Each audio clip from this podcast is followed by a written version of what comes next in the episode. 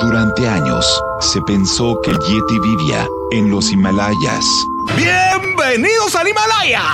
Hoy, después de una extensiva investigación, sabemos que no es así. El Yeti está en México. Y este es su espacio. Yo, check this out.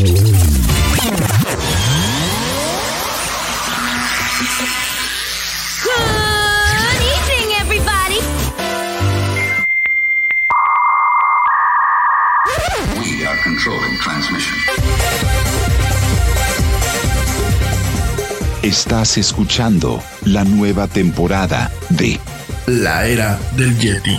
Tecnología, Actualidad, arte, música, entretenimiento, sexualidad. Política. y mucho más. En este espacio, la era del Yeti.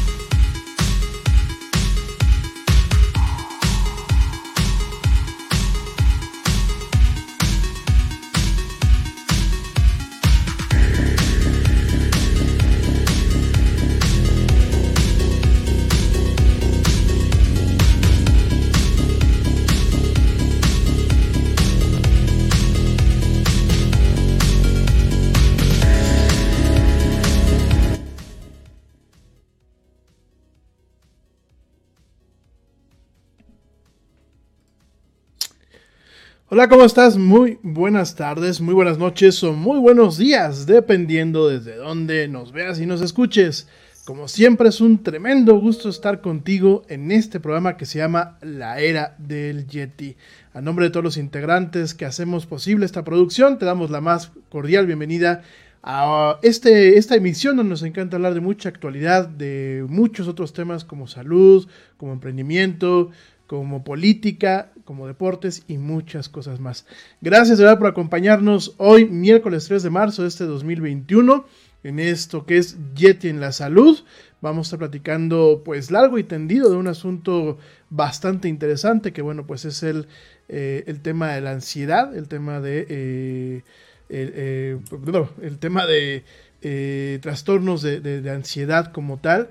Y bueno, pues realmente vamos a estar eh, con dos expertas en el tema, lo vamos a estar pues eh, eh, directamente haciendo un análisis, un análisis desde dos puntos de vista en torno a lo que es el trastorno de la ansiedad.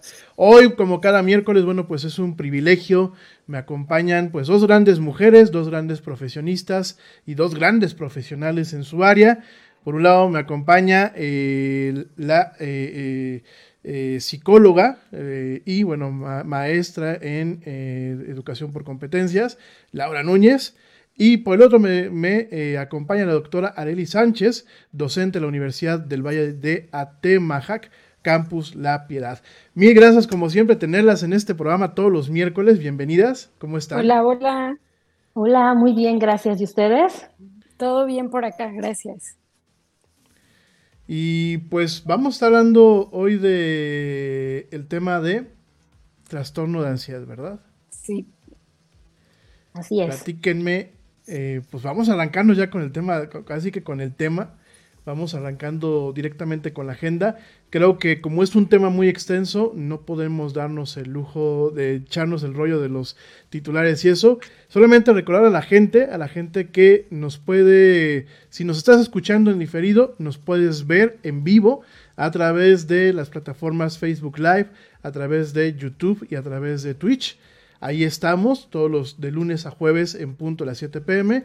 Y a ustedes que nos están viendo y nos están escuchando en vivo, les recordamos que lo pueden hacer también en diferido a través de las plataformas Spotify, iHeartRadio, TuneIn, Stitcher, Deezer, Castbox, Pocket Cast y bueno, prácticamente todas las plataformas de audio donde hay contenido de calidad. Ahí, ahí nos encuentras. Eh, por cierto, una vez más, recordarles que también ya estamos en Amazon. Sencillamente díganle a Alexa. Alexa reproduce el podcast de la era del Yeti y ahí estaremos contigo. Y rápidamente recordarles nuestras redes sociales. En Facebook nos encuentran como arroba la era del Yeti. Perdón, en Facebook nos encuentran como la era del Yeti. En Twitter nos encuentran como arroba la era del Yeti, oficial, perdón. Y en Instagram nos encuentran como arroba la era del Yeti. Ahora sí, arránquense por favor con el tema. Sin más preámbulos, el espacio es totalmente suyo y arránquense. Cuéntenos. Muchas gracias. Híjole, pues, ¿por dónde empezamos? Estamos iniciando el mes de marzo. Eh, ya estamos cumpliendo un año de la contingencia y la verdad es que hablar de COVID es, eh, a lo mejor hasta resulta pues ya cansado por la cantidad de información que se ha desarrollado a través de este tema. Sin embargo, pues hay un problema que ha atacado directamente a la población y es este tema del trastorno de ansiedad. Eh, no solamente por el lado físico, que como lo hemos hablado en otros programas, ha tenido una repercusión increíble en el estado físico de las personas, sino también en la parte emocional. Y bueno, el trastorno de ansiedad como tal, ya calificado como una enfermedad, es muy delicado. Entonces, eh, queríamos hablar de ese tema con ustedes porque nos parece importante conocer cuáles son las características de este padecimiento y pues si en algún momento hemos tenido alguna manifestación, poder tener herramientas de cómo poder atacar este tipo de trastorno. Y para entenderlo, pues eh, es importante primero conocer la diferencia entre lo que es la angustia y la ansiedad. La angustia la vamos a reconocer como un estado de alerta físico y esto es muy común, por ejemplo, lo podemos identificar cuando vamos a hacer un examen, cuando nos ponemos tensos, empieza la sudoración, la taquicardia, empiezan reacciones físicas. Este puede ser un periodo muy corto, pero si estos, estas situaciones se prolongan y los llevamos a un nivel superior, estaríamos hablando ya de un trastorno de ansiedad. En pocas palabras, la angustia es la mamá del trastorno de ansiedad. Son los que alimentan este problema y lo que va a ir haciendo que se haga más grave. El trastorno de ansiedad eh, pues va a estar eh, caracterizado por un estado emocional de pensamientos recurrentes sobre algo que está a futuro y del cual no tenemos control. Desafortunadamente, cuando pasan estas situaciones, hay muchas reacciones eh, que podemos tener, entre ellas el comer en exceso. tenemos situaciones como el insomnio, por ejemplo, que son reacciones físicas que vamos a ir abordando más adelante. ¿Tienes algo tú por ahí, Ereli? Sí, fíjate que eh, esta parte del trastorno de la ansiedad está, como bien lo dices, muy relacionado con la parte del ánimo, de cómo nos sentimos. Entonces, muchas veces eh, podemos incluso pensar que estamos eh, ansiosos o que estamos angustiados, pero a lo mejor también puede ser una situación de un estrés momentáneo en casa, Exacto. que tuvimos un día pesado y andamos todos locos y entonces nosotros ya empezamos a generar todo este proceso de, de eh, los trastornos del ánimo. Ahora, los pacientes que, que cursan con este tipo de trastornos, sobre todo hacia el área nutricional, ellos eh, refieren que tienen eh, regularmente esta parte entre que eh, hay alza o baja de apetito Sí. y que también de aquí empiezan a partir todos los trastornos de la alimentación que también platicamos en el programa anterior. Ah, Y luego hay otra situación también importante. Hay oscilaciones diarias que a lo mejor hoy- ahorita tengo hambre en este momento, pero realmente no sé si es hambre.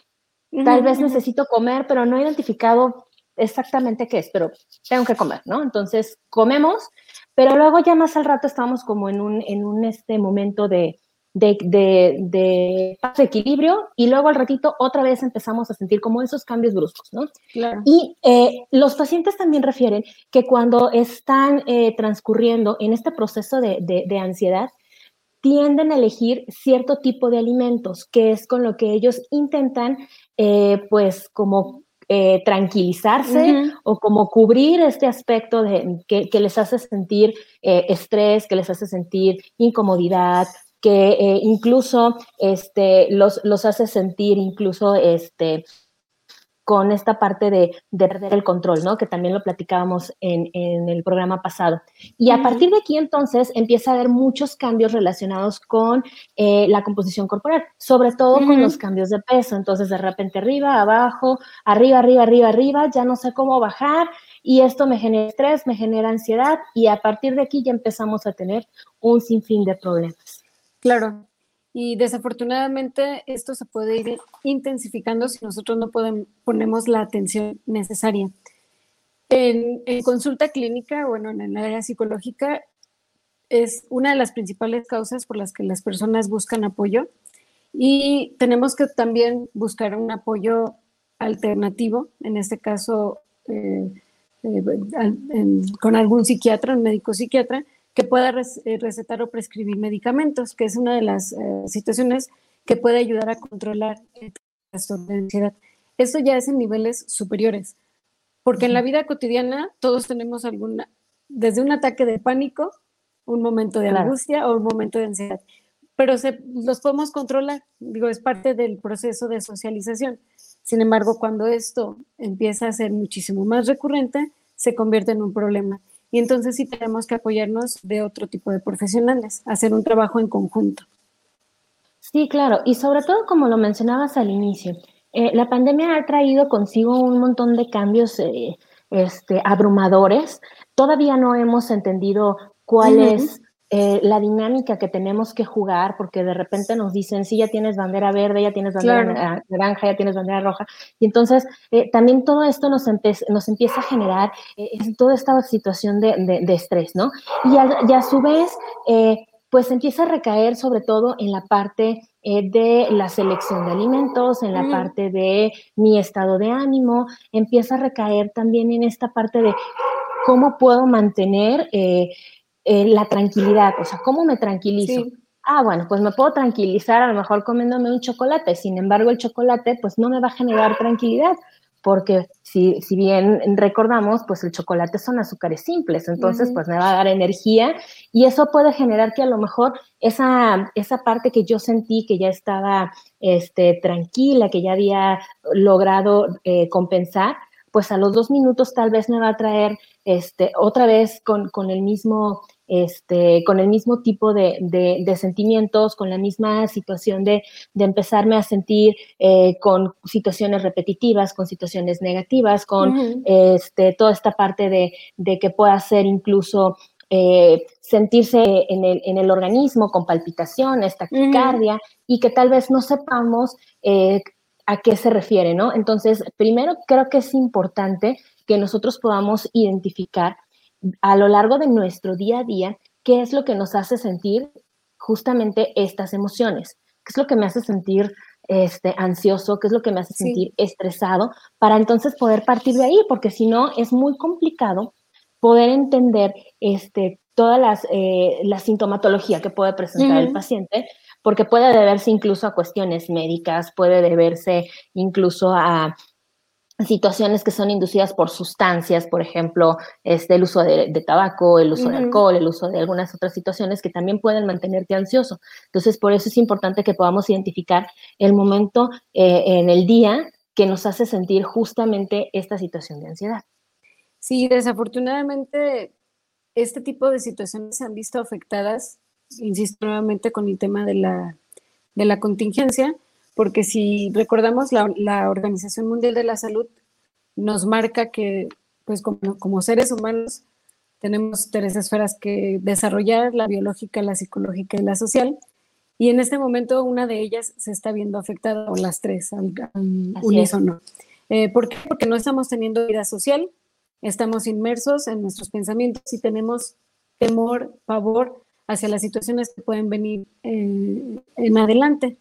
Desafortunadamente, yo creo que ahorita nadie tiene control sobre esto y esto nos está haciendo daño en, muchos temas, no nada más en el tema eh, de la alimentación, como lo hemos mencionado antes, sino también en la parte de la socialización. Y de ahí se desprenden situaciones como el insomnio, que al principio de, de, hecho creo que ya tenemos los primeros meses que comenzó esto, nos acompañó el doctor Ramón Cano, hablábamos de la parte en donde los seres humanos ahorita eh, prolongamos nuestra estancia de sueño. Entonces ya no tenemos una rutina como tal, no tenemos una buena higiene del sueño, entonces estamos padeciendo otro tipo de situaciones, alargamos nuestros procesos, no respetamos nuestras rutinas y esto conlleva a situaciones que, este, pues como el desarrollar un tipo de enfermedad muy delicada como lo es el trastorno de ansiedad. Sí, claro. Y, sobre todo también esta parte de, que menciona sobre el sueño, este, genera realmente muchos conflictos en, general con, todos los pacientes, eh, sobre todo porque, bueno, se supone que debemos tener un sueño reparador que nos permita descansar, eh, que nos permita mantenernos activos al día siguiente. Sin embargo, este, resulta que no estamos durmiendo de manera adecuada. O sea, sí me acuesto, pero pues tengo el teléfono a la mano, tengo la televisión, este, tengo todo lo, el estrés, toda la angustia, estoy pensando en, este, ya me, ya, ya me enfermé, seguramente porque fui al súper, ya, ya tengo, este, ya tengo COVID, es que eh, pasó esto, es que mi vecino, es que eh, mi familiar. Entonces, todas esas situaciones, al final del día, en lugar de este, ayudarnos a que podamos eh, tener un, sueño reparador, pues prolongan que nos mantengamos despiertos, que esta, esta parte del insomnio empiece a, rezagar nuestra calidad de vida. Y entonces al final este, esto le pega en todas las esferas al, al, ser humano, ¿no? Entonces es desde el, este, no estoy alimentándome bien, estoy irritable todo el día, este, Em, ¿sabes qué? Hoy no tengo ganas de saber de nadie, hoy este, tengo ganas de pelear con todo el mundo, porque también esa es otra situación, que de repente como que parece que nos dan cuerda y tenemos, queremos estar con todo el mundo alegando, ¿no? Entonces, esto también eh, genera lo que tú decías hace un momento, una situación social complicada y hace que poco a poquito pues nos vayamos quedando este, cada vez eh, más en solitario y, bueno, ya, ya con estar en casa creo que ya es este, mucha este, situación de, sí, muy, mucho de confinamiento y entonces pues todavía sumarle a todos estos procesos que son eh, en buena medida psicológicos, este, eh, hacen que sea todavía mucho más complejo el, quedarnos, en, el quedarnos en casa, ¿no? Además de que ciertamente, como lo mencionas, digo, la, la irritabilidad está creciendo y es involuntaria. No es que estés de mal humor que quieres estar en ese estado, es que simplemente eh, la situación ya nos llevó a permanecer ahí. Y, los factores que lo producen también están cambiando. Porque antes no nos preocupábamos si había conexión o no, ahora la necesitamos para poder ejercer nuestro trabajo.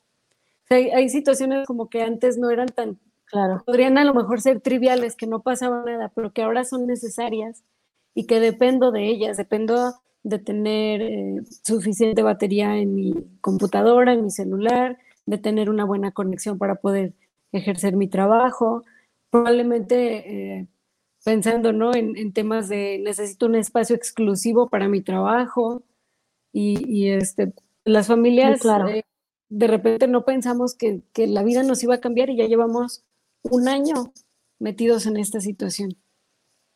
Sí, y es un año de reorganizarnos nuevamente y como te decía al tratar de entender cuál es mi función realmente, porque creo que este, lo que nos está faltando todavía es comprender cuál es nuestra función, ¿no?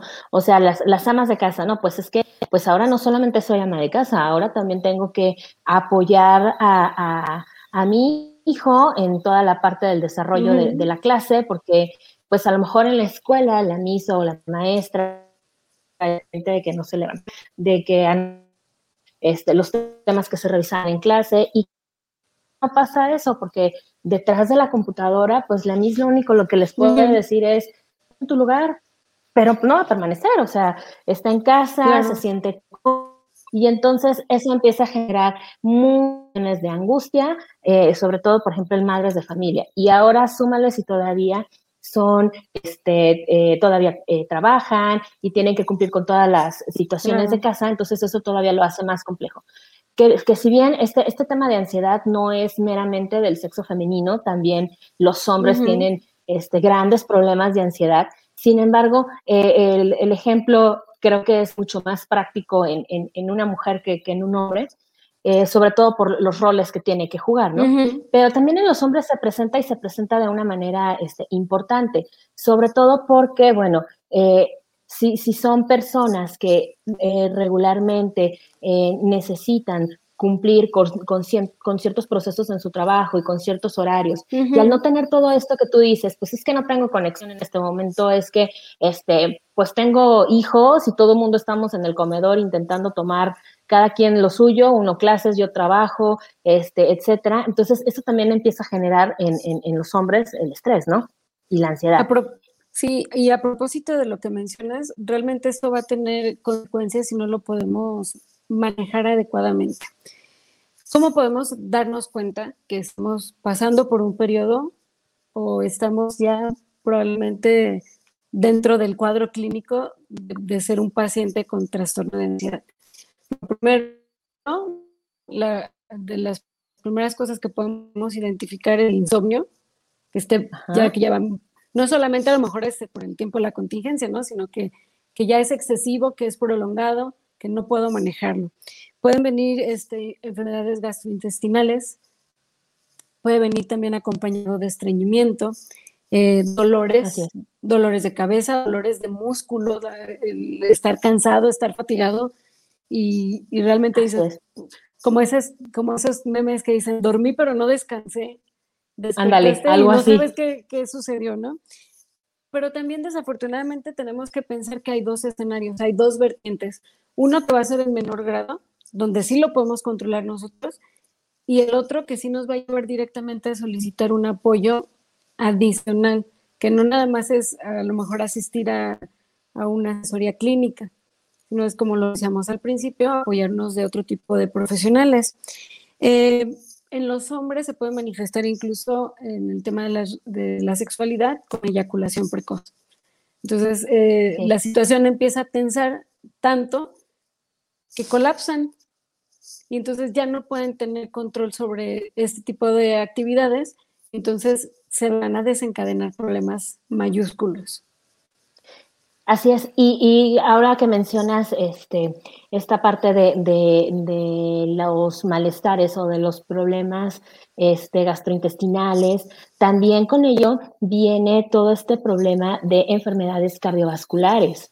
también empezamos a tener problemas, como les decía hace rato, pues las, las, palpitaciones aceleradas, las taquicardias, y si esto no tiene un control adecuado, pues eh, genera un problema cardiovascular.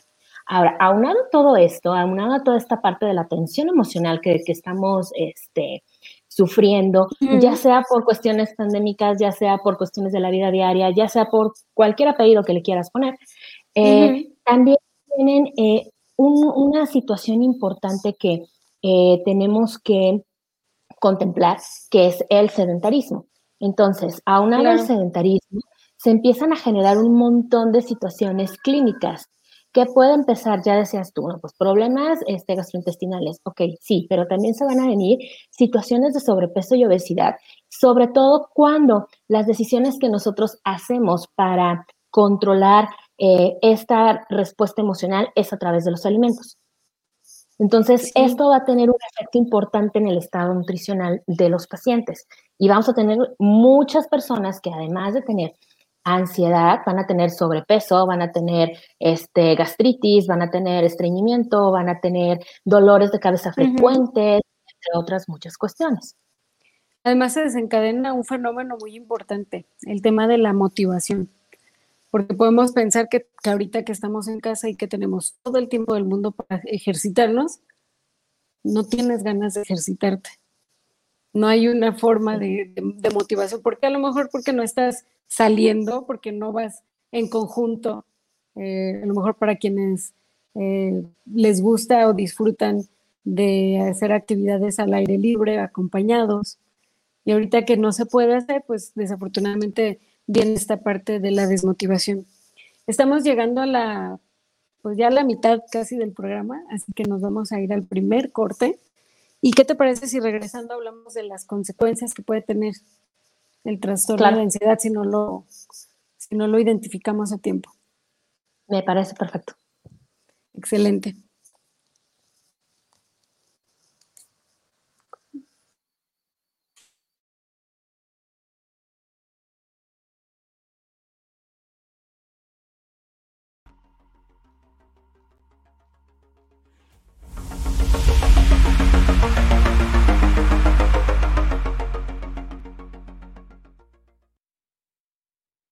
Check this out.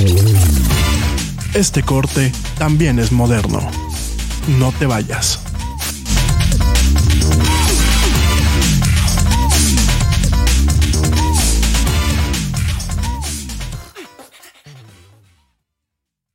Yo, check this out. Este corte también es moderno. No te vayas.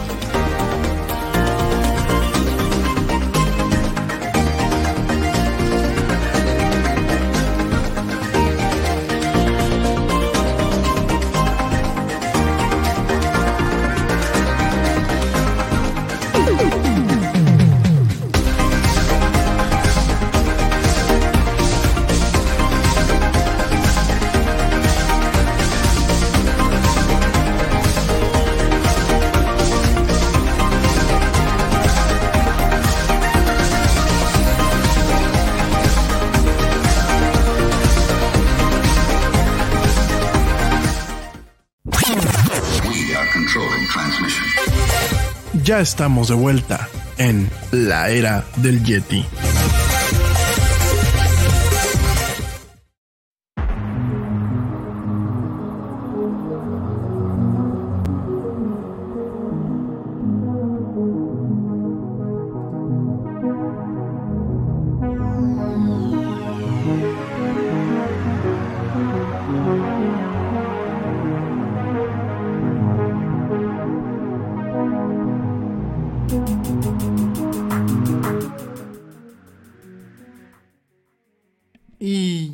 Estamos de vuelta en esto que es la era del Yeti. Mil gracias a la gente que continúa escuchándonos, que continúa viéndonos. No, no me he ido, estoy aquí, pero yo dejo hablar a las expertas, sobre todo porque en estos temas son muy interesantes, muy, eh, realmente muy profundos, son temas que nos competen a todos. Y yo creo que todos en algún momento pues hemos tenido un tema de la ansiedad. Eh, de hecho, bueno, lo, lo poníamos aquí en el chat de que este, pues por ahí me estaban lloviendo pedradas, pero creo que a ti, a ti que nos ves y que nos escuchas, seguramente también te ha quejado el tema de la ansiedad. Eh, además de todo lo que comentan, eh, pues aquí las expertas, ¿qué más se puede hacer con el tema de la ansiedad? ¿Cómo podemos evitar el detrimento a la calidad de vida por esta cuestión? Sí, Bueno, primero es importante realmente identificar si yo estoy pasando por un proceso que me puede llevar a una situación más delicada, porque pues ya, ya teniendo un problema como tal, voy a necesitar un apoyo médico, me, eh, me refiero a fármacos. También la dieta, y Así de esta parte nos vas a, a hablar un poquito más adelante, eh, qué tipo de alimentos y qué tipo de dieta es la que tenemos que seguir para, pues para darle un poquito más de, de resolución a este problema. Desafortunadamente, si el trastorno de ansiedad no es identificado a tiempo, podemos desarrollar situaciones como pueden ser en los niños, el mutismo selectivo. De repente no nos damos cuenta y dejaron de hablar y ya dejaron de expresarse y no sabes qué, está sucediendo. Esa es una señal de atención porque no sabemos qué puede estar pasando en casa ahora que todas las familias están reunidas. Es una de las consecuencias, ¿no? El, el, el hecho de estar reunidos porque la convivencia genera conflictos.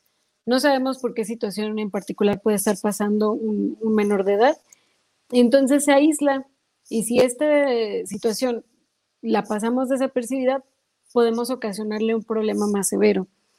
También podemos encontrar personas que tienen eh, problemas como agorafobia o este, acercarse a personas a hablar. Ya, ya empezamos a tener cierta reticencia a socializar ya todo es por internet, ya mejor mando un mensaje, ya no haces la llamada. Sí, claro. Eh, eh, entonces empiezas a tener o a, a, perder habilidades de comunicación.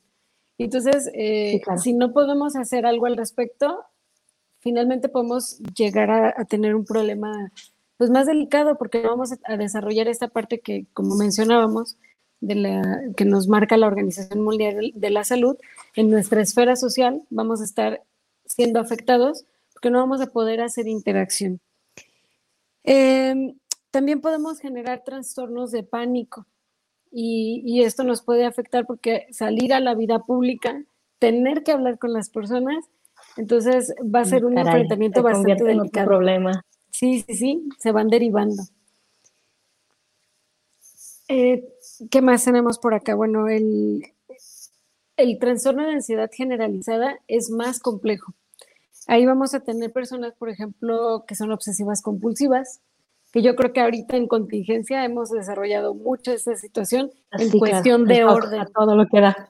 Sí, sí, sí. Quieres todo tener lo todo que da. control y, y estamos siendo súper claro. territoriales. Y yo, yo me imagino este fenómeno cuando empecemos a salir nuevamente a la vida social. Que de, de repente a lo mejor vas a estar dudando si te acercas o no.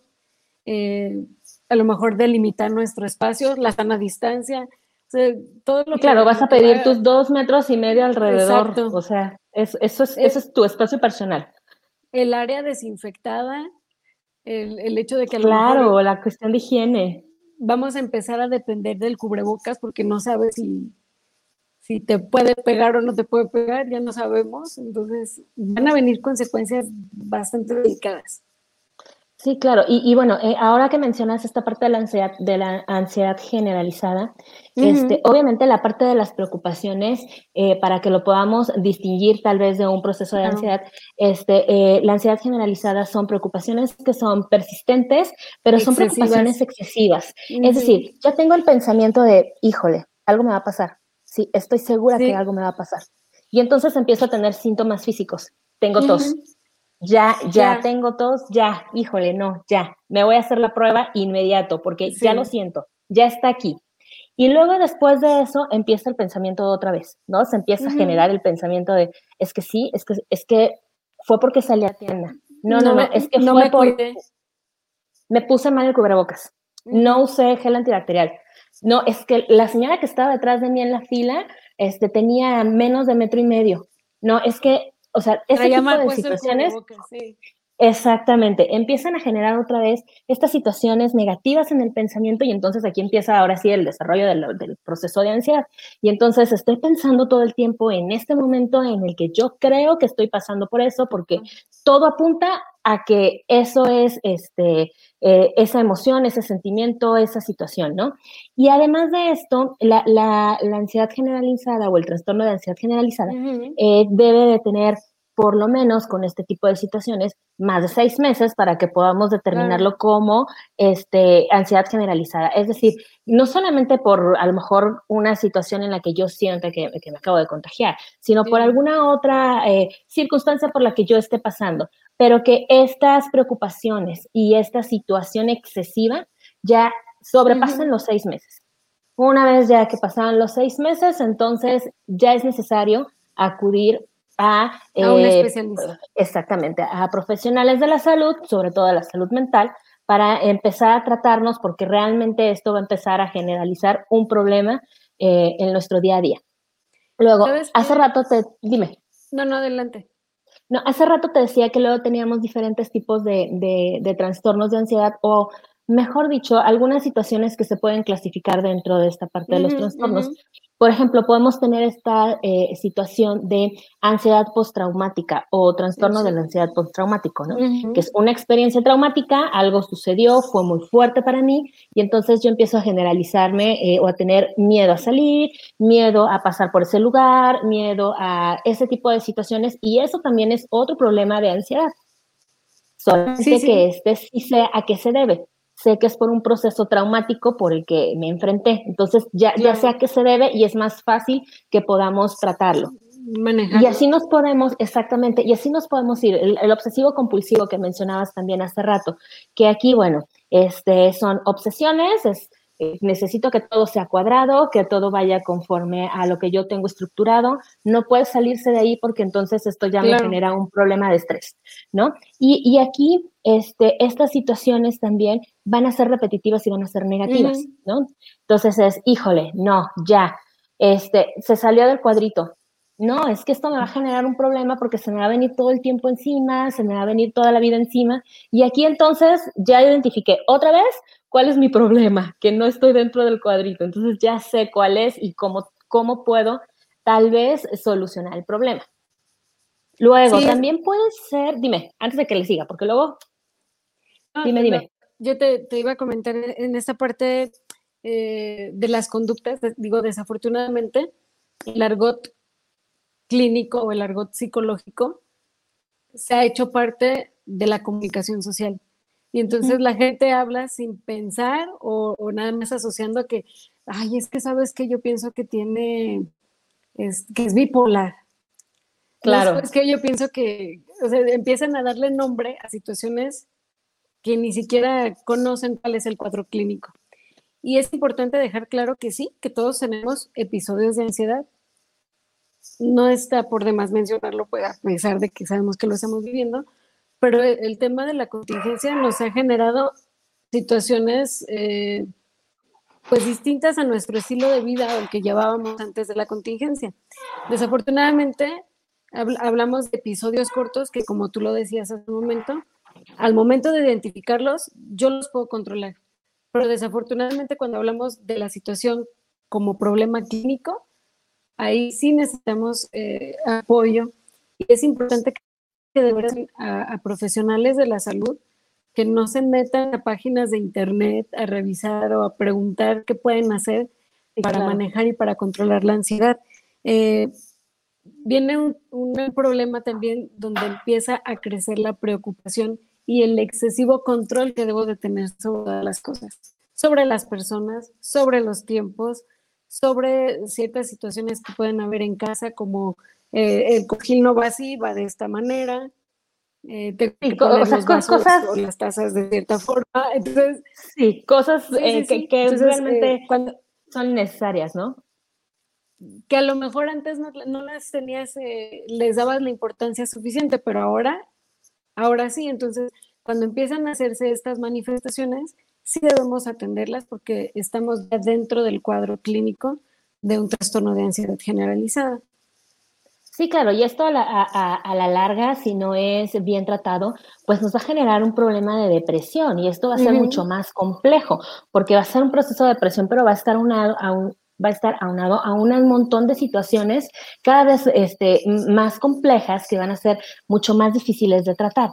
Entonces, ya que pudimos identificar algunos tipos de, de trastornos de la ansiedad, eh, pues también podemos hablar de la, de la parte de los eh, síntomas eh, físicos.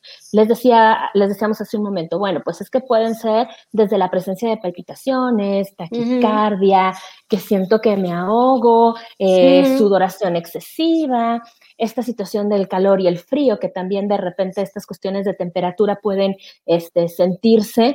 eh, que siento como que mi mano eh, se, se me durmió, el adormecimiento de algunas eh, partes del cuerpo, náuseas generalizadas, este, eh, ¿qué otras situaciones? Ahora, eso, eso es como en la parte física, pero también en la parte emocional, eh, el rechazo, por ejemplo, no es que no, ya no quiero regresar porque la verdad es que me vieron feo, Sí. o sea, ni me vieron, pero yo sentí que todo el mundo me vio feo y entonces es, ya me vieron mal, yo ya no, ya no puedo ir, ¿no? Ese tipo de situaciones. Eh, es que me están criticando o sentir vergüenza o, o el hecho de, de sentir que realmente ya perdimos el control de, de la Claro. situación, que incluso también es esta parte de sentir eh, angustia, de sentir miedo y que bueno, esto al final del día nos está hablando de que ya estamos cursando por un trastorno de, de- de ansiedad, ¿no? Ahora, lo único que tenemos que cuidar es el tiempo, o sea, si son momentáneos, pues sabemos que, que los podemos Episodios. controlar. Exactamente, pero si ya vemos que es un periodo largo, entonces quiere decir que algo está mal y que necesitamos recurrir a expertos para que nos puedan orientar. Dentro de la parte del tratamiento, tú mencionabas, bueno, puede ser tratamiento farmacológico, pero también tenemos una parte muy importante que es el tratamiento no farmacológico, lo que no depende de un medicamento. Y esto al final es lo que nos toca a nosotros hacer. O sea, desde situaciones muy importantes como llevar un registro de cuando tengo ansiedad. ¿En qué momento siento ansiedad? Siento ansiedad porque se fue el internet, siento ansiedad porque este, pues mis horarios no se están cubriendo como yo esperaba, siento ansiedad porque empecé, ah, creo yo que empecé a tener una vida más saludable, pero no me está funcionando y no sé si es eso lo que yo estaba buscando. O sea, es, ese tipo de situaciones son las que tenemos que empezar a identificar y las tengo que registrar. Tengo que registrar horarios, tengo que registrar por qué lo estoy sintiendo y cómo, eh, cómo fue que yo eh, reaccioné a esa situación para que nos quede mucho más claro y podamos identificar los momentos exactos en los que estamos este, eh, desarrollando pues todo este proceso de ansiedad. Ahora, en la parte de, de- de alimentaria, sí es muy importante que podamos reconocer cuando hablamos de hambre o eh, bueno, hambre real, hambre, hambre cuando Claro. estamos hablando de hambre emocional o antojos Es que resulta ser que tengo este, necesidad ahorita, ya. A- ahorita necesito comer algo. Realmente eso es, es hablar de hambre emocional. Si yo puedo esperar, es decir, bueno, siento Ujú. hambre, pero pues no importa, puedo llegar a mi casa tranquilamente y comer, no pasa nada. Entonces es realmente hambre fisiológica. Pero si ahorita Claro. es necesito ir a la tienda, tengo que comprar algo, estamos hablando de hambre emocional.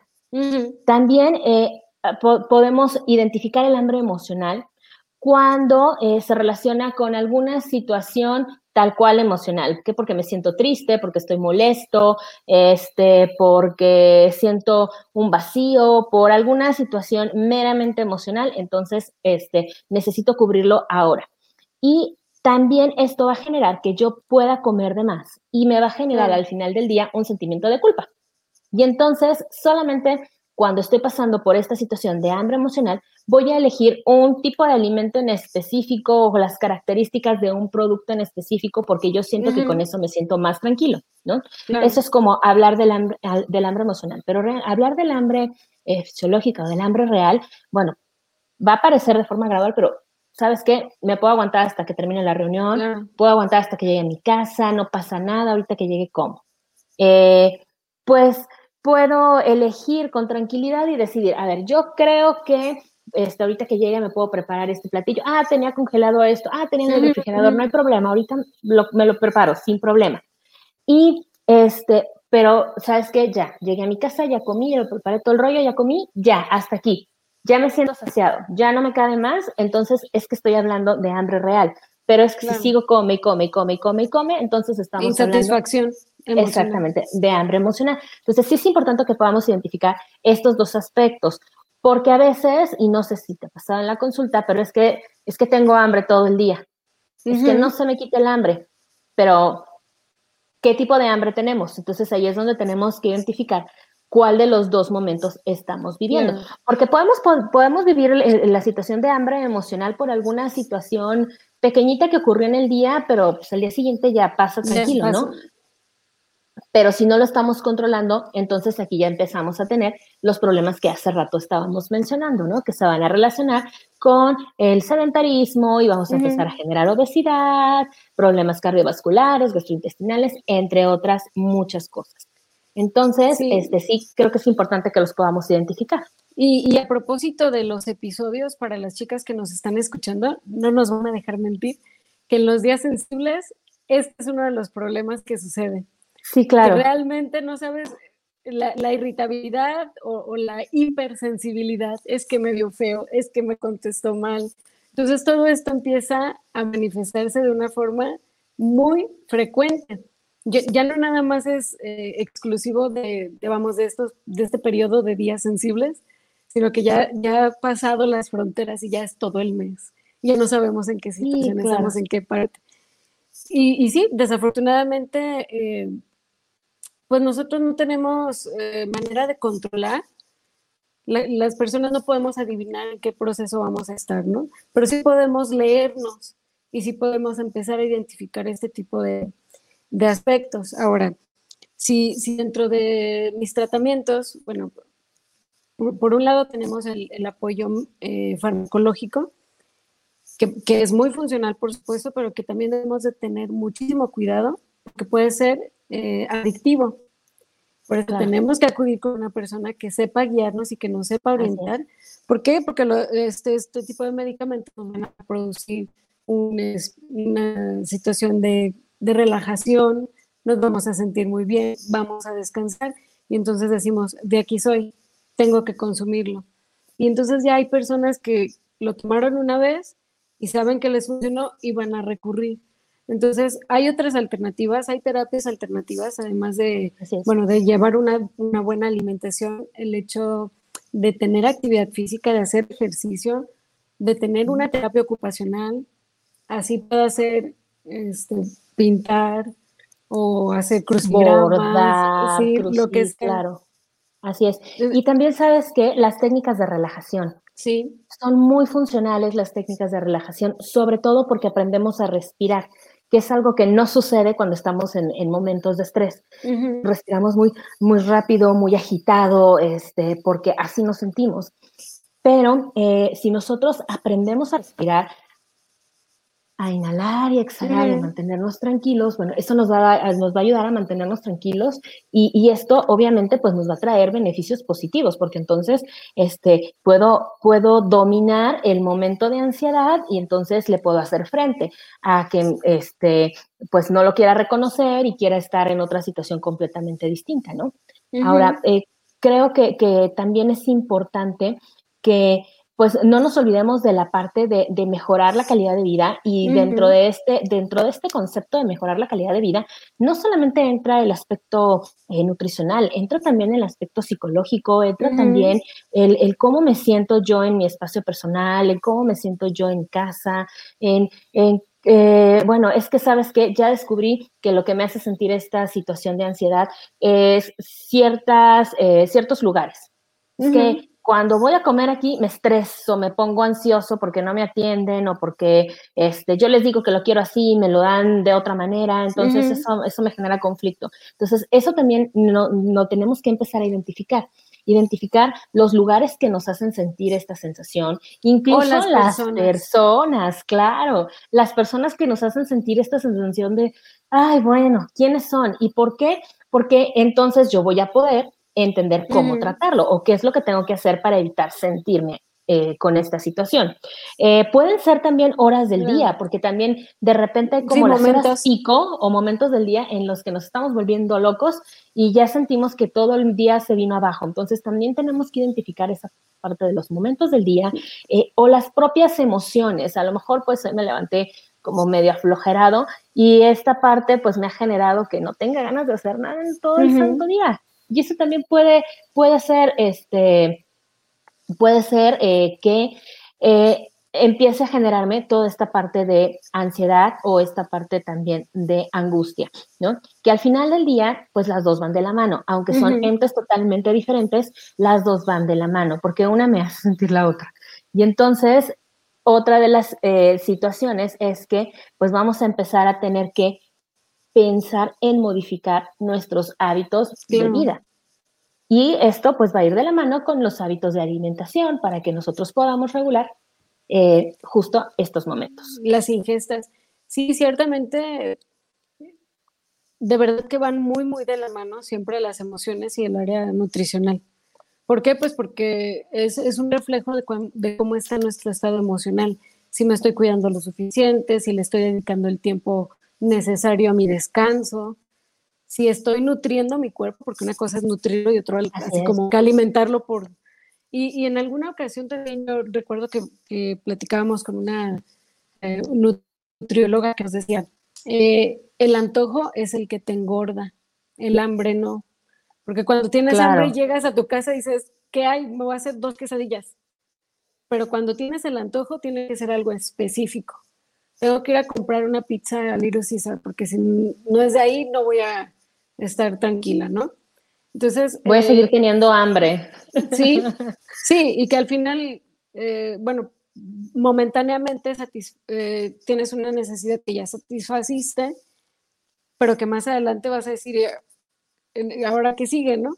Entonces, claro. vienen más, más consecuencias. El hecho, por ejemplo, de tener una excesiva atención a los detalles o los ruidos pequeños la gente ya empieza a salir y empiezan a identificar si hay gel antibacterial, cuáles son las rutas de evacuación, eh, eh, cuáles, eh, si hay extintor, si están tomando las medidas de higiene, cosas que a lo mejor hace un año eran triviales porque pues todos estamos acostumbrados a vivir en armonía y, y en paz.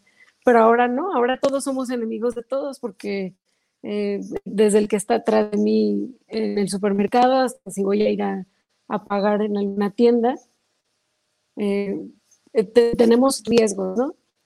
Entonces, pues eh, también esta hiperatención que estamos generalizando puede llevarnos a, episodios, pueden ser cortos, pero si, como lo hemos venido diciendo a lo largo del programa, si estos son excesivos y recurrentes, pues creo que la invitación es meramente acercarte a los profesionales y, de, identificar si estás teniendo algún tipo de trastorno de ansiedad.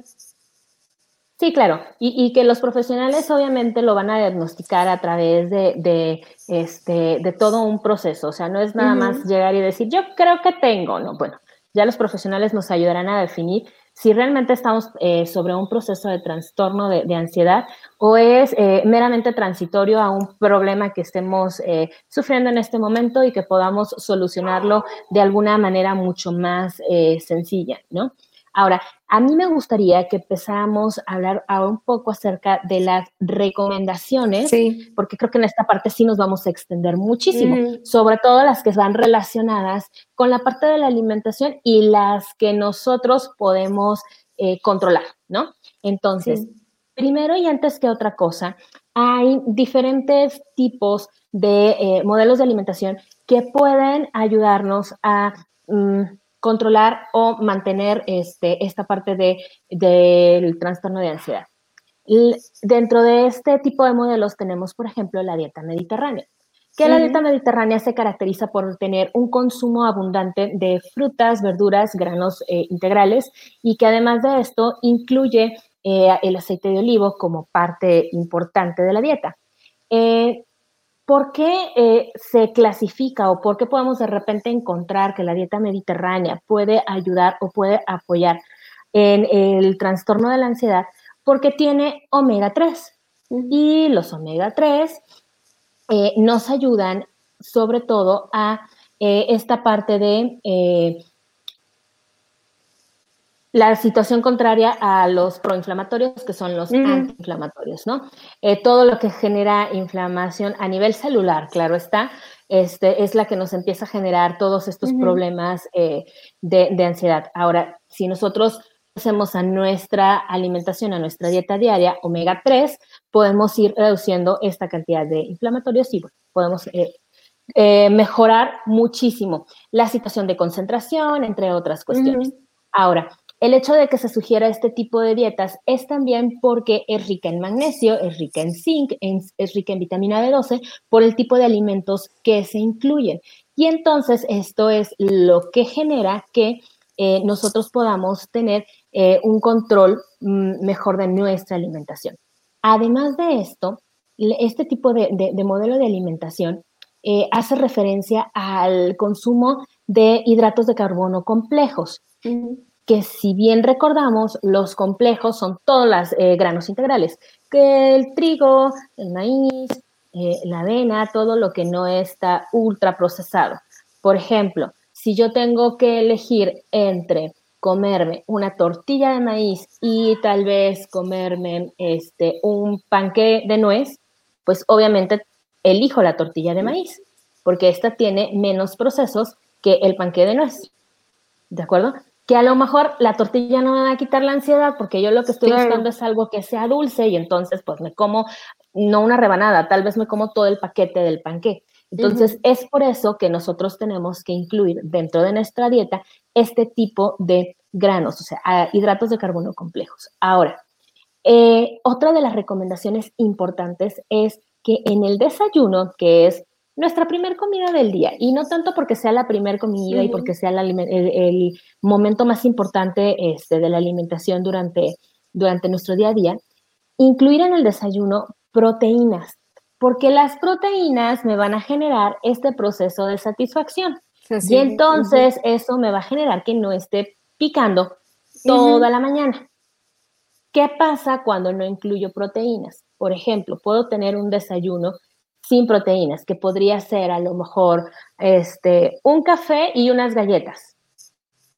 Pues ahí no hay proteínas. Sí me voy a llenar a lo mejor porque elegí un termo grande de café. O a lo mejor sí voy a sentir este, eh, eh, plenitud porque me comí todo el paquete de galletas.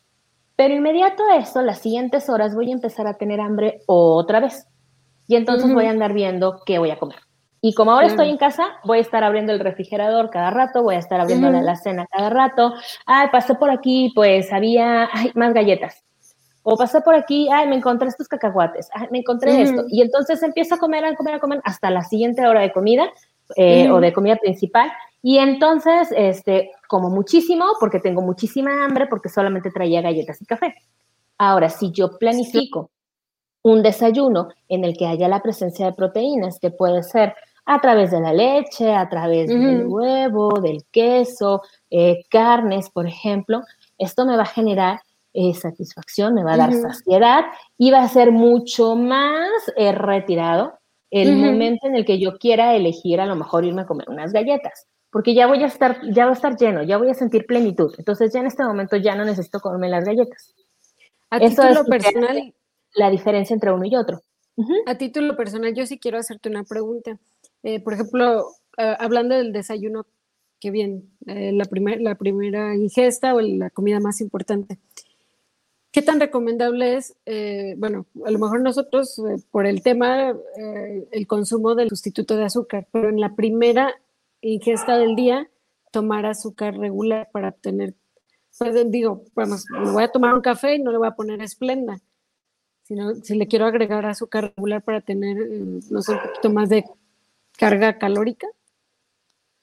Mira, todo va a depender de eh, la energía que necesites para tu día a día.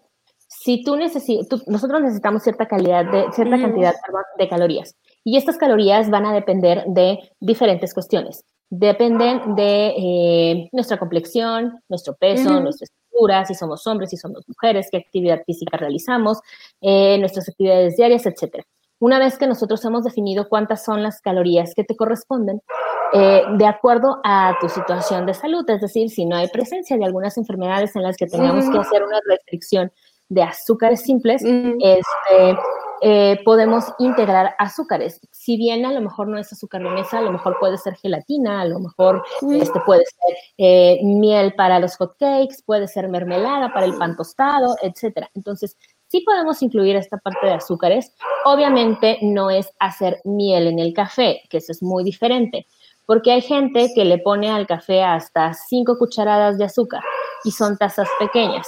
Ahí es donde ya vamos a empezar a tener un poquito más de problemas. Y no porque esté mal que comas este, o que, que integres el azúcar del café, sino porque eh, tu energía va a depender, como el ejemplo de hace rato del café y las galletas, del azúcar que le pusiste a tu café, ¿no? Y que a lo mejor el azúcar que le pusiste a tu café la podemos dividir en pequeños momentos a lo largo del día y que a lo mejor te puede integrar un alimento con hidratos de carbono simples en la comida o a lo mejor te los puedo integrar en el refrigerio o a lo mejor los puedo dejar en la cena. O sea, no, no, es el problema realmente si el café lleva no azúcar, más bien la parte de cuánto azúcar le estamos poniendo. Y además de eso, ¿qué otros alimentos de los que compone nuestro, nuestro platillo son eh, azúcares simples? Aquí hay una pregunta en el chat, dice, ¿qué tal la miel de agave o de abeja? A la gente le funciona, hay gente que le funciona mejor eh, la miel de agave, le encuentran un sabor mucho más dulce y ponen menos cantidad. Eh, la situación aquí es, regreso a, lo que decía hace un momento, si no hay una eh, situación clínica en la que debamos limitar el consumo de azúcares, se puede utilizar. Pero ojo, si tenemos un proceso de obesidad, hay que ser cuidadosos con la elección de nuestros alimentos. Es importante que nosotros podamos definirlo. Excelente. Nos vamos a corte y regresamos ahorita y a la última parte. con las últimas recomendaciones, ¿te parece? Me encanta. Vámonos a corte entonces. Vámonos.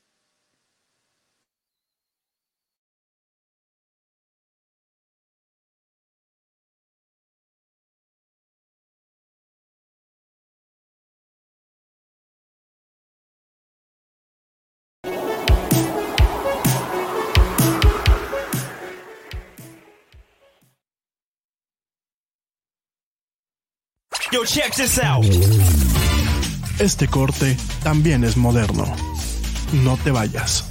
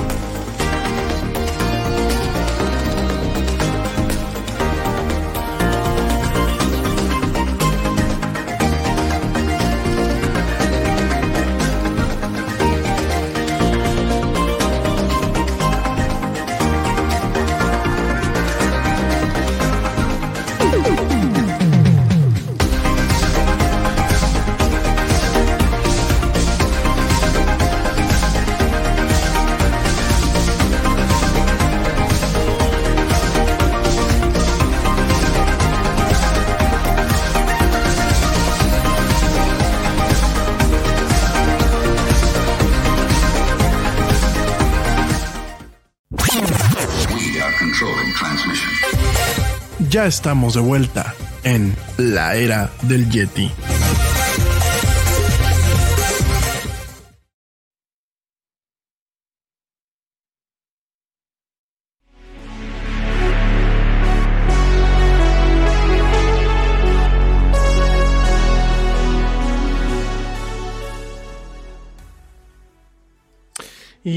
Estamos de vuelta en esto que es la era del Yeti. Mil gracias a la gente que continúa viéndonos y escuchándonos.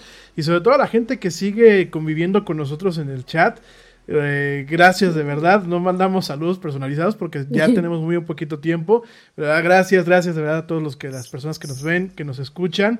Y bueno, no se desconecten, sigan aquí con estos temas que son bastante interesantes. Expertas, yo las dejo, por favor.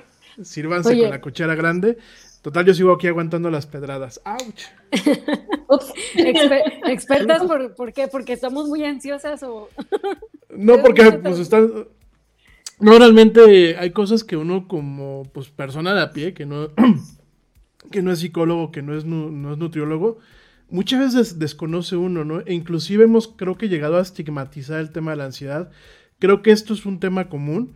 Venimos varios programas arrastrando el tema de la salud mental y la forma en la que quizás en ocasiones se estigmatiza, ¿no? Cuando te dicen, es que no te deprimas, compadre, es que no, no, no te pongas ansioso, ¿no? E inclusive, y digo, ya lo platicamos en otro programa, hemos hecho de la ansia, de la ansiedad un meme, ¿no? Hay que recordar este perrito, el Chimps, este perrito que Sí. siempre así con cara de, "E", es que me da ansiedad. Y a lo mejor nos reímos y nos reímos, pero al final del día, el tema de la ansiedad es un, es un problema grave.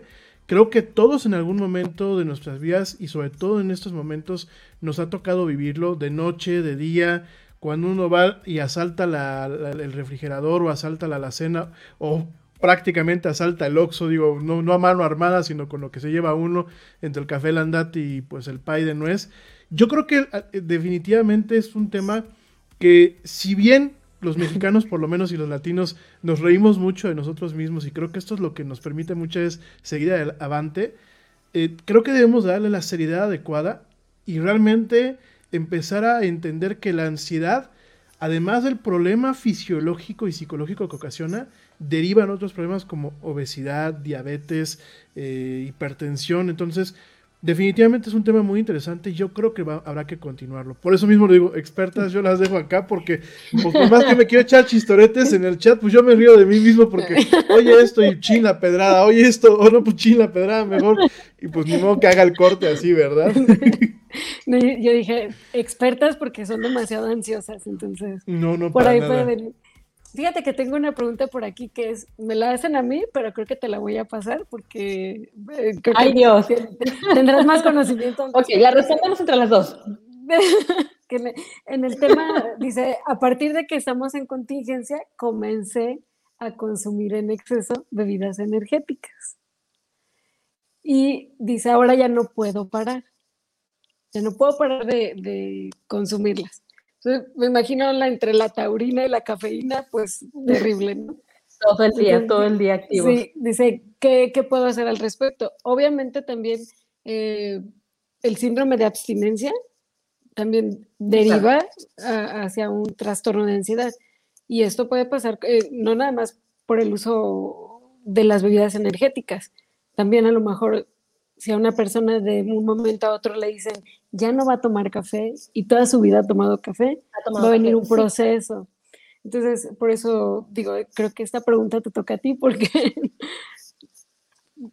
Yo creo que lo que podemos hacer es empezar a minimizar la cantidad poco a poco. Claro. Eh, por ejemplo, yo lo he trabajado con mis pacientes y me voy a un tema a lo mejor que a lo mejor le pega a muchos, el consumo de, de refresco, por ejemplo, Ujú. que ese es otro también que, que te, que te genera Claro. esta, este síndrome de abstinencia. Lo- la manera en la que yo lo trabajo con mis pacientes es que empezamos a reducir la cantidad eh, de, de refresco que consumimos Ujú. al día. Por ejemplo, si estabas acostumbrado a desayunar con un vaso de refresco, no te lo puedo quitar inmediatamente. Ok, está bien, desayuna con tu vaso de refresco, pero le vas a servir menos.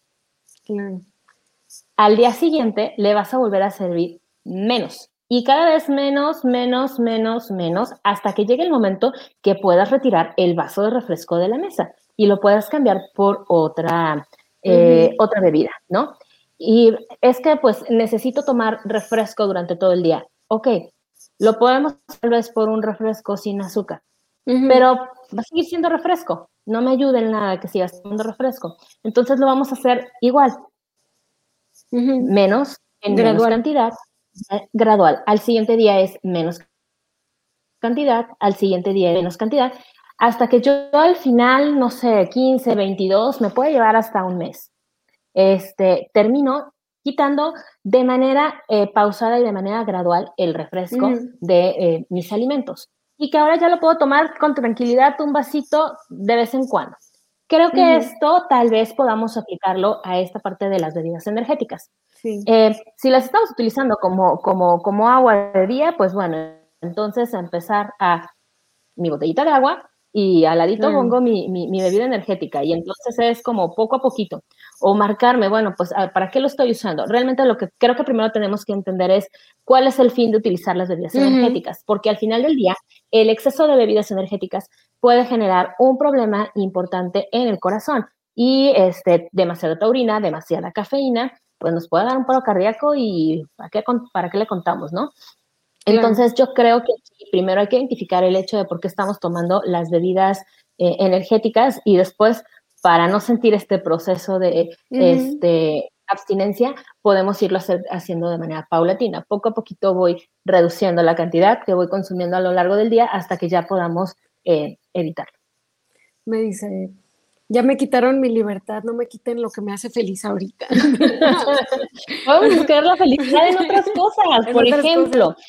Sí, claro, es que mira, todas estas situaciones de que, están relacionadas con, con el estrés, con la ansiedad, se pueden, se pueden manejar desde muchas perspectivas. Y una de ellas, hace rato lo leí en el chat, decía el comentario, es que yo empecé a hacer meditación y me está yendo increíble que puedes utilizar la meditación, puedes utilizar la lectura, puedes utilizar este, em, el ejercicio. Claro, el ejercicio este, no significa que te la vas a pasar todo el día haciendo actividad física, ¿no? Sino que encuentres un ejercicio o una actividad física que te llene y que en esa puedas descargar a lo mejor todo el estrés que tienes o todo el estrés que traes durante el día. Y que encuentres también la hora en la que tú crees que es el mejor momento para poderlo realizar porque también es importante que nosotros identifiquemos cuáles son los horarios que mejor nos acomodan para realizar las cosas. Eh, regresando ahora al tema de las recomendaciones que estábamos trabajando, ¿qué, tengo que hacer para poder eh, tratar estos procesos eh, de ansiedad? Bueno, primero, limitar cafeína y todo lo que tenga que ver con, con estimulantes en la medida de lo posible, obviamente ya, ya decíamos hace rato, pues es que tengo toda la vida tomando café, no lo puedo quitar de un día para otro, no, pero sí puedes reducir la cantidad de.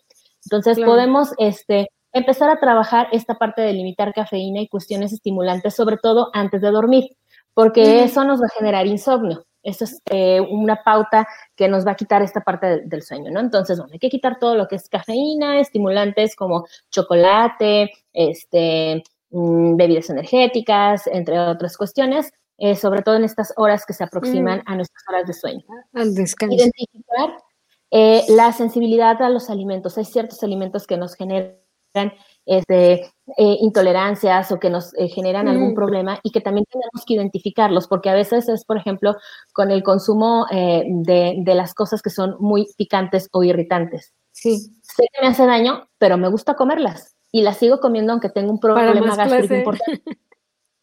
Ándale, como para más placer. Y la sigo comiendo y la sigo comiendo y entonces esto eh, pues ya se convierte en un, en un, problema que me generó otro problema, ¿no? Claro. Entonces, eh, identificar si tengo alguna sensibilidad a algunos alimentos y si elijo estos alimentos por una situación emocional. Es que ahorita no tengo ganas de comer nada picante, pero me acabo de enojar hace dos segundos y ya se me antojaron unas papas con mucho picante. Entonces, eso es lo que tengo que identificar. Si estoy recurriendo a este tipo de alimentos que me generan problema por alguna situación emocional. Ya decíamos, incluir la parte de las proteínas en el desayuno, sobre todo por la cuestión de que me van a generar este, eh, satisfacción, me van, a, me van a generar plenitud y voy a poder aguantar un poquito más hasta la siguiente comida que tengo que realizar. Beber agua, es importantísimo beber agua. Incluso hay estudios que hablan que el, consumo eh, adicional de agua nos ayuda también a mantenernos hidratados, porque esta parte de la hidratación a veces también se confunde y nos ayuda a que nuestro cerebro, nuestro cuerpo como tal, funcione adecuadamente y que también esto, bueno, nos va a generar un poco más de tranquilidad. Eh, evitar todo lo que tenga que ver con el alcohol, sobre todo cuando sé que tengo momentos de irritabilidad. Cuando me voy a sentar a comer a la mesa, comer tranquilo, comer en paz, masticar los alimentos y disfrutar de la comida, que eso también de repente puede generar un problema, el hecho de no disfrutar. Es tardísimo, ya me tengo que ir, como muy rápido, y no, me doy cuenta, ¿no?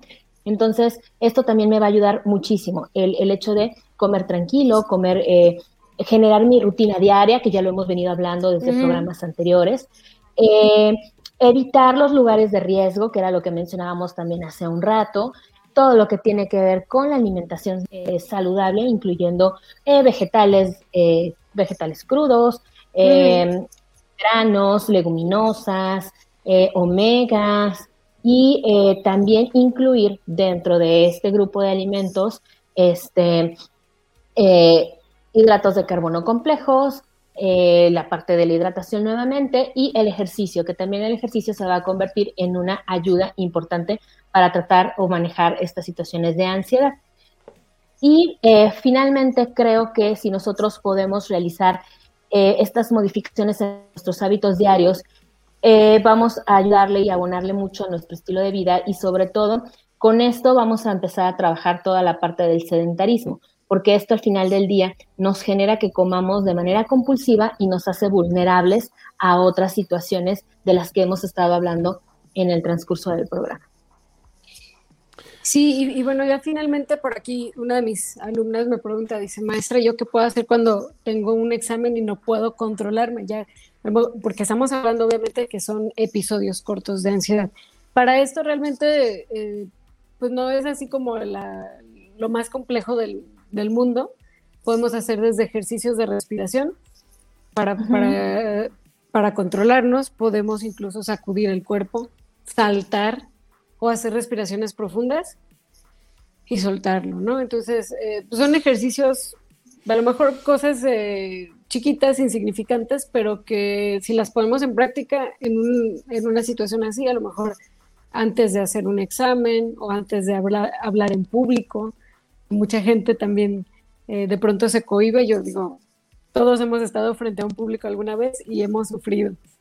Entonces, eh, enfrentarte por primera vez a una situación así puede producirte un episodio de ansiedad. Entonces, pues harían ejercicios simples que nos pueden ayudar a, minimizar eh, las situaciones físicas. Sí, claro. Incluso esta parte de exámenes, por ejemplo, que luego de estos procesos de ansiedad que se dan en estudiantes, Incluso funciona el, a ver, cierra tu cuaderno un momento, para leer dos minutos y haz otra actividad totalmente diferente a la que estás haciendo en este momento. Que te tranquilice, que te mantenga estable y una vez que ya encontraste tu punto de equilibrio, entonces ahora sí, retoma lo que estabas haciendo. El problema es que no nos permitimos llegar a este punto de equilibrio. Tengo que estudiar porque tengo que sacar en el examen, porque es que el examen es muy complicado y entonces eso es lo que empieza a hacer que nosotros no nos detengamos ni un momento en el estudio y que eh, caigamos en, en, tener estos pequeños momentos eh, de, ansiedad. Entonces, eh, yo creo que una de las recomendaciones sería justamente esa. A ver, párale tantito a tu, a tu carrera, cierra tantito el libro, no te va a pasar absolutamente nada por cerrar el libro 20 minutos relájate, tranquilízate y ahorita No, tampoco funciona dormirte con el cuaderno este, en, entre la almohada y tu cabeza, porque por osmosis no se va a venir absolutamente nada. Por osmosis no vas a aprender absolutamente nada. Pero este, creo que sí esta parte de, darle una pausa y regresar otra vez también nos ayuda a mantenernos en equilibrio, a mantenernos tranquilos y justamente no caer en esta parte de vulnerabilidad en la que voy a correr por un alimento o por alguna situación que me va a generar mucho más eh, problema o mucha más o, mucha mayor ansiedad, perdón. Ya le dimos la, parte diplomática, pero la parte oficial es ponte a estudiar, así de fácil. estudia. Sí, estudia. Estudia. Oigan, pues ya nos tenemos que ir, de hecho nos pasamos un poquito con el tiempo, la verdad fue un programa sensacional. Creo que de verdad nos, nos aclaran muchas cosas, nos abren mucho los ojos. Eh, yo andaba muy bromista en el chat, pero lo cierto es que, pues, personas como yo con el tema de la ansiedad tenemos un problema y hay que, hay que manejarlo. A veces uno piensa, pues, que los antojos son inofensivos y sin embargo, cuando tú los, quizás los, los, los empiezas a sistematizar, sin darte cuenta que es más a una cuestión psicológica que fisiológica, pues definitivamente nos, nos presenta un problema, ¿no? Entonces, muy interesante. Yo creo que en algunos días, en, en, algunas emisiones tendremos que retomarlo, sobre todo el tema de los consejos que, pues, qué se puede hacer, cómo se puede abordar. Eh, desde un principio, desde el círculo familiar, y de ahí obviamente eh, buscar canalizarlo con los profesionales eh, de la salud, ¿no? Que en este, pues en este caso son ustedes, ¿no? Las nutriólogas y las psicólogas o los nutriólogos y los psicólogos, ¿no? Definitivamente, pues es un, fue un programa, creo que muy, muy, eh, muy esclarecedor en muchos aspectos Y de verdad, muchísimas gracias. Por aquí siguen llegando los comentarios. Eh, ya lo repetiremos, de verdad, mil, mil gracias por acompañarnos. Ya nos tenemos que ir. No, no quisiéramos irnos, pero ya nos tenemos que ir. Les recordamos que todos los miércoles son miércoles de Yeti en la salud y que nos acompañan, bueno, pues la doctora Areli Sánchez y la maestra Laura Núñez para que no se desconecten, para que no se vayan, para que ya los agenden y sepan que los miércoles, pues los miércoles no es de, de cháchara, no es de tecnología, no es de deportes, los miércoles es totalmente de Saludable. la salud. Totalmente saludables y, y que realmente nos cambie la vida para bien. ¿Algo con lo que quieran cerrar? ¿Ya nos vamos? Vámonos. Vámonos. Nada más que nos quedemos en casa y nos cuidemos en la medida Sí, de lo posible. Bueno, oigan, pues nosotros nos seguimos viendo y escuchando mañana en, eh, en punto a las 7 pm hora de México, en una misión más de esto que es la Yeti. Por favor, pórtense mal, porque portarse bien es aburrido, pero cuídense bien. Si pueden, quédense en casa. Si no, por favor, utilicen cubrebocas, sana distancia y lavado de manos. Y bueno, pues como dice el tío Yeti, vámonos. ¿Por qué? Porque ya nos vieron. Porque ya nos vieron. Nos vemos y nos escuchamos mañana. Gracias. Bye. ¡Oye,